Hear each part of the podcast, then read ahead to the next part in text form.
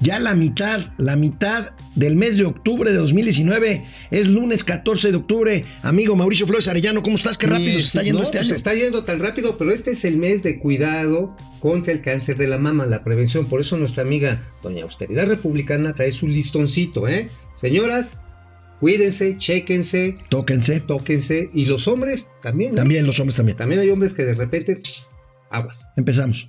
Esto es Momento Financiero. El espacio en el que todos podemos hablar. balanza comercial, Inflación, evaluación, tasas de interés, momento financiero, el análisis económico más claro, objetivo y divertido de Internet. sin tanto choro. Sí, Y como les gusta, peladito y a la boca. ¡Órale! ¡Vamos, réjete bien! Momento Financiero. Su servidor Alejandro Rodríguez y mi amigo y colega Mauricio Flores Arellano estamos muy contentos, satisfechos y agradecidos por que ustedes se conecten, porque nos sigan, porque nos comenten. Queremos darles una noticia. A partir de la próxima semana, Momento Financiero crece, inaugura una nueva etapa. Estaremos en televisión, amigo. Ay, sí, por eso me ven así con la corbata de Barney. Híjoles, pues ni modo, hay que cumplir ciertas formalidades, pero ya veré cómo me les escabullo. Pues ya les mantendremos, les mantendremos al tanto sobre esta nueva etapa Inclusión. de momento financiero. Así es. Finanzas, economía y negocios para que todo el mundo las entendamos. Pero en dos, dos horarios, ¿eh?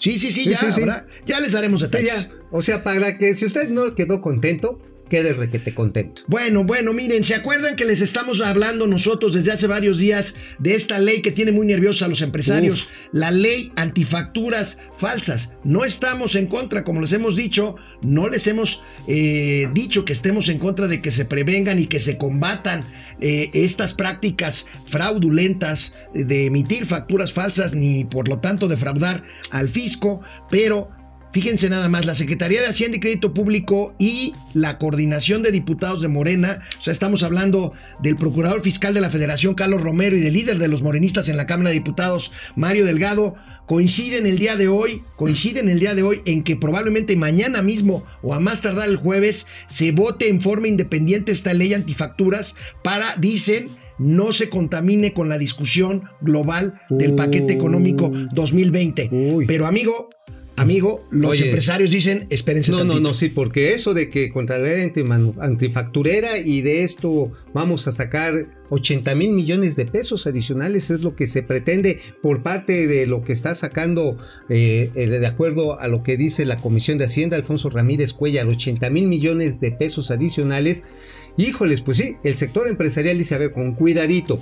El artículo 108 y 109 del Código Fiscal de la Federación, que es donde se está marcando que si compras una factura falsa o que si emites o entras a una simulación de empresas, te toca la matona, aguas. De hecho, en el, en el Parlamento abierto que hubo este viernes allá en la Cámara de Diputados, los representantes de diversas organizaciones de estas empresas tercerizadoras, patrones sustitutos o también que le llaman outsourcing, dicen, oigan, el outsourcing no necesariamente es una facturera, ¿eh? Aguas, no, no, no es. No, son dos cosas diferentes. Totalmente diferentes. No nos pongan en el supuesto de que somos, somos tramposos por definición, porque sí cumplimos con todas nuestras obligaciones laborales, fiscales y también de cobertura social. Y dicen, aguas, hay 8.3 millones de personas. O sea, estamos hablando, amigo, prácticamente de una tercera parte de la población económicamente activa en el sector formal, que está diciendo, oigan, si quitan esto, pues entonces a ver cómo las van a contratar. Imagínate Mire, el golpe que puede ser Es para el un, es empleo. un ¿eh? problema grave, sin duda alguna, pero insistimos, no hay que, no hay que generalizar. Son 9 mil factureras en problemas, según el Procurador Fiscal de la Federación. Pues que se los enchiqueren, En ¿no? cuatro años, que se los enchiclen. Sí, que en los cuatro como años, puercos. En cuatro años, 9 millones de operaciones simuladas por 1.6 billones de pesos, calcula el Procurador Fiscal de la Federación.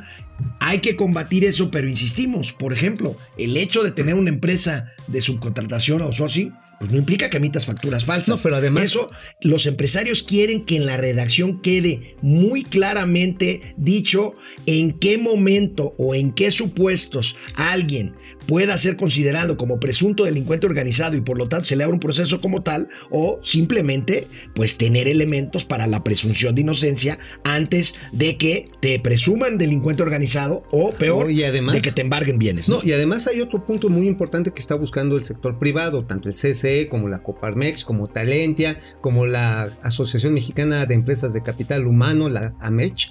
Bueno, ¿qué están pidiendo? Ojo, dicen que los inspectores del sistema de administración tributaria tengan muy específico cuáles son los supuestos en los que se comete este delito. Por ejemplo, se daba un caso allá en este foro de, eh, de Parlamento abierto, decían, a ver, llega un inspector a un corporativo de construcción, dice, bueno, tú estás simulando operaciones, pero ¿por qué si yo me dedico a coordinar construcciones, este, puentes, casas? Dice, no, a ver, muéstrame los costales de cemento, muéstrame las tarimas, ¿dónde están los albañiles? Viejo, pues este es el corporativo, eso está allá, en, está en terreno. Pues aún por eso, si eso no está bien especificado, se los pueden enchiquerar, ¿eh? Mira, Es yo muy, creo muy que una de las preocupaciones por las cuales la iniciativa privada está pidiendo que se espere más tiempo antes de publicar una ley, quién sabe qué vaya a pasar, igual mañana lo sabremos. Antes de que esto ocurra, amigo, eh, se ha mencionado mucho de que el tema es el monto, el monto de las facturas, de que arriba de 8 millones de pesos ya se aplicaría esta nueva ley. La verdad es que pues a mí no me parece, digo, el hecho de que sea un monto eh, arriba, pues sí implica que haya más focos amarillos, pero pues ahora resulta de que si metes una factura de 8 millones de pesos, pues por ese simple hecho ya habrá sospecha de fraude, pues no creo que sea lo No, conveniente. no, además digo, esto implicaría que hubieras este, tenido operaciones por 32 millones de varos, cuando Sí. menos.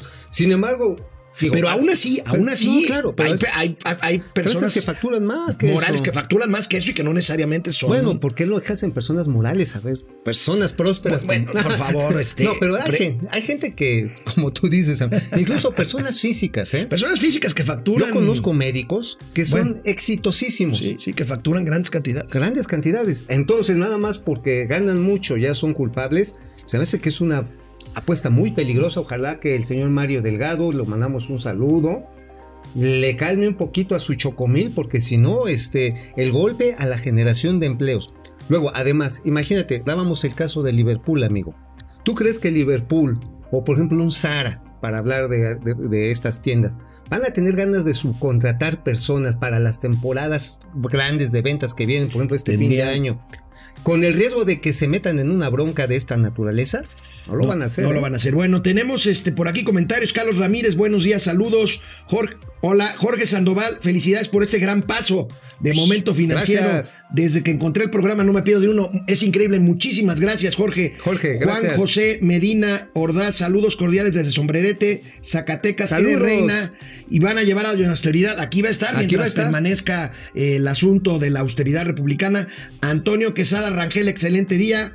Alexis Dom, será muy fácil poder llevar a la cárcel por una factura falsa. Falsa, veremos. Pero vamos a una pausa rápida y Y regresamos. seguimos. Bueno, eh, amigo, eh, eh, hoy me llama mucho la atención la primera plana del periódico El Economista. Interesante, no se la revive, pierdan. revive un tema que aquí en Momento Financiero hemos discutido, que es, pues desde que yo recuerdo, es, un, es una discusión en tema de la famosa reforma fiscal eh, integral. Vean. Vean esto.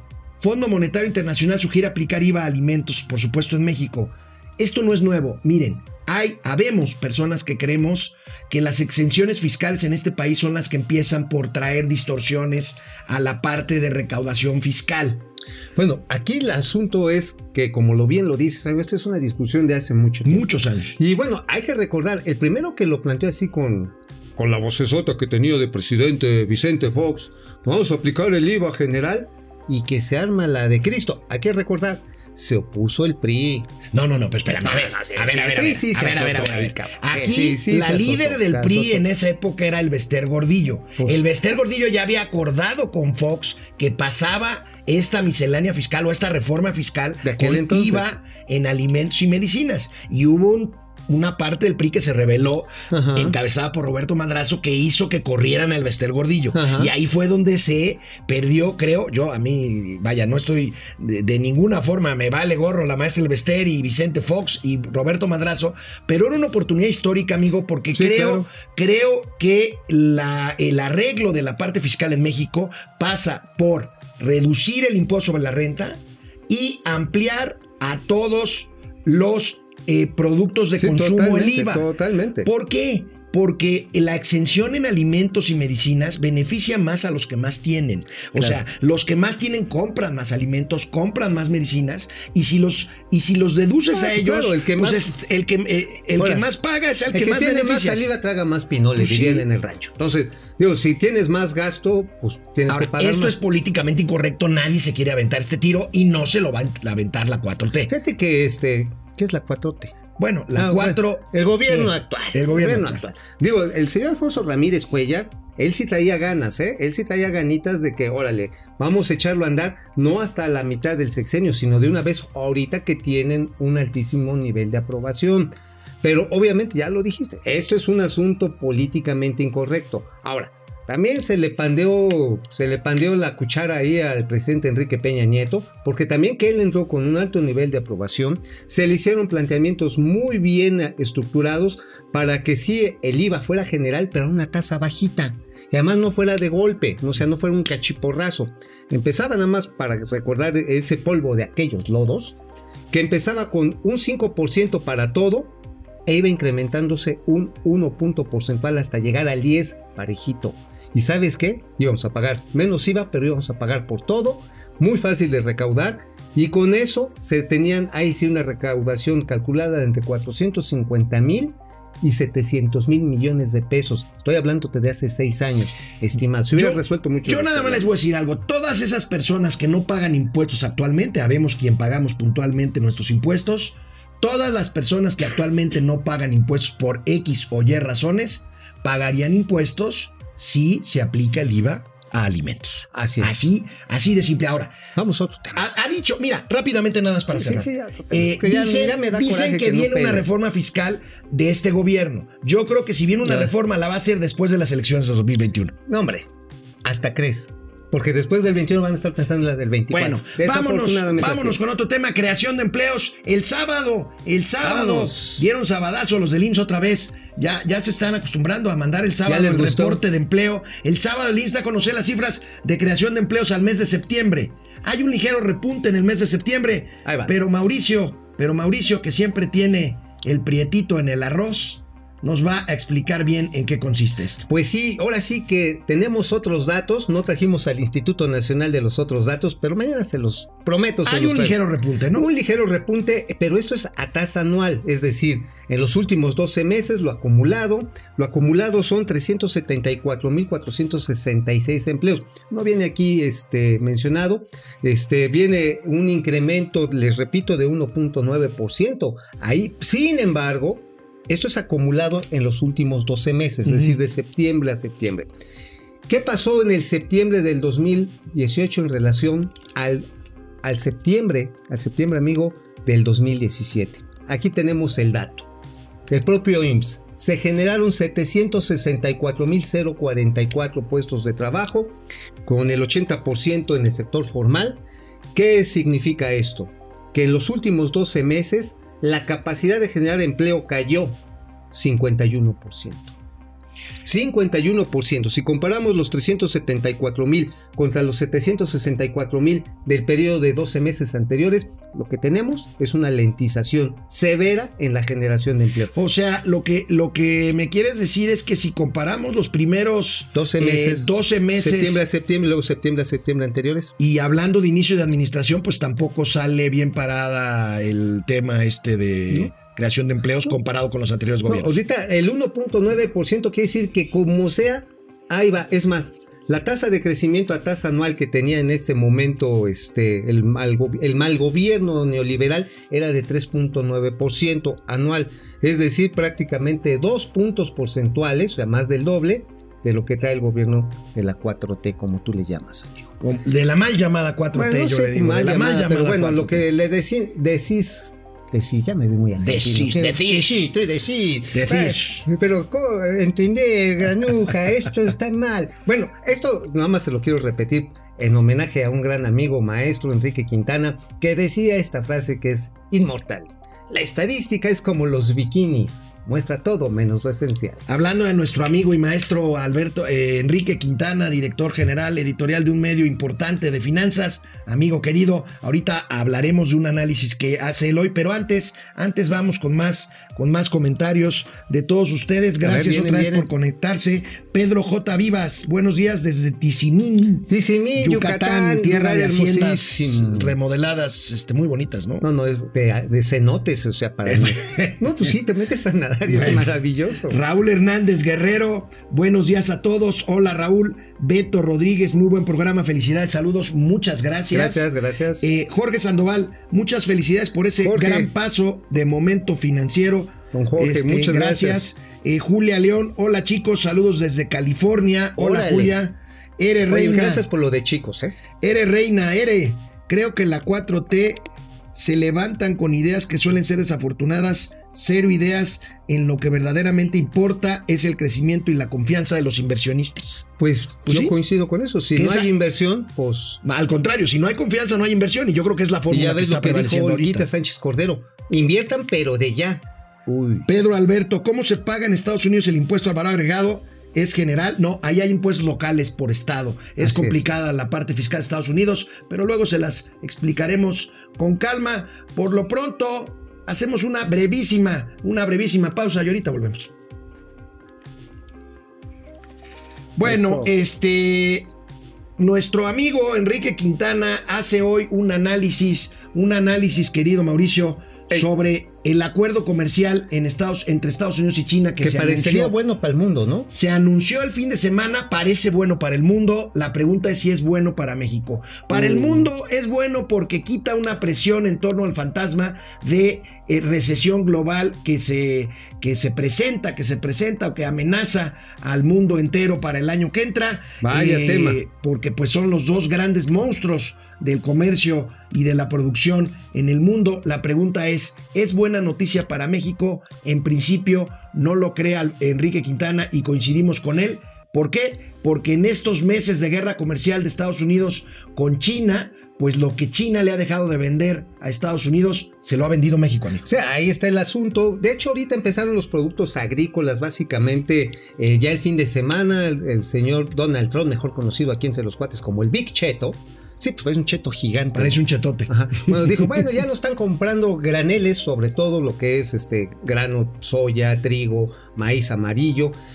Digo, sí, ellos también lo utilizan para el engorda como acá en México. Sin embargo, la parte manufacturera era en la que teníamos, y vamos a decir que teníamos, vaya, fuertes esperanzas. Ya lo había dicho la secretaria Graciela Márquez en la RAI, en la reunión anual de industriales que comentábamos el viernes, amigo. Queremos que las empresas estadounidenses relocalizadas en China desde los años 80 se vengan a México. Ups, Si, se rela- si se mejora la relación comercial, no les ponen esos aranceles grandes a refrigeradores, equipos electrónicos, a los teléfonos celulares. ¿eh? Imagínense, no se lo ponen y en México, por otro lado, tienes un esquema fiscal tan complicado y sobre todo, pues yo diría hasta inquisitorial. Sí. Híjoles, pues ¿qué van a decir los gringos? No, muchas gracias, acá nos quedamos, Pues ¿no? mira, Aquí estamos. La padres. noticia buena para México puede ser que con este arreglo no haya recesión como tal en Estados Unidos el año que entra, pero los cálculos, los cálculos indican que aun cuando no hubiera recesión en Estados Unidos, pues difícilmente la economía mexicana podría crecer más allá del 1% el año, el año que entra. Y hablando de economía, hablando de economía, esta madrugada eh, la Academia Sueca, allá en Estocolmo, la academia que otorga los premios Nobel, eh, eh, anunciaron el último de los premios Nobel de este año, el Premio Nobel de Economía, que nos atiende a nosotros. Amigo, tú eres economista, tus colegas ahí los tienes. Eh, el hindú. Abhidik Banjere, eh, hindú Esther Duflo, francesa, y Michael Kremer de Estados Unidos ganan la presea en economía por su estudio de aproximación experimental a la reducción de la, de la pobreza.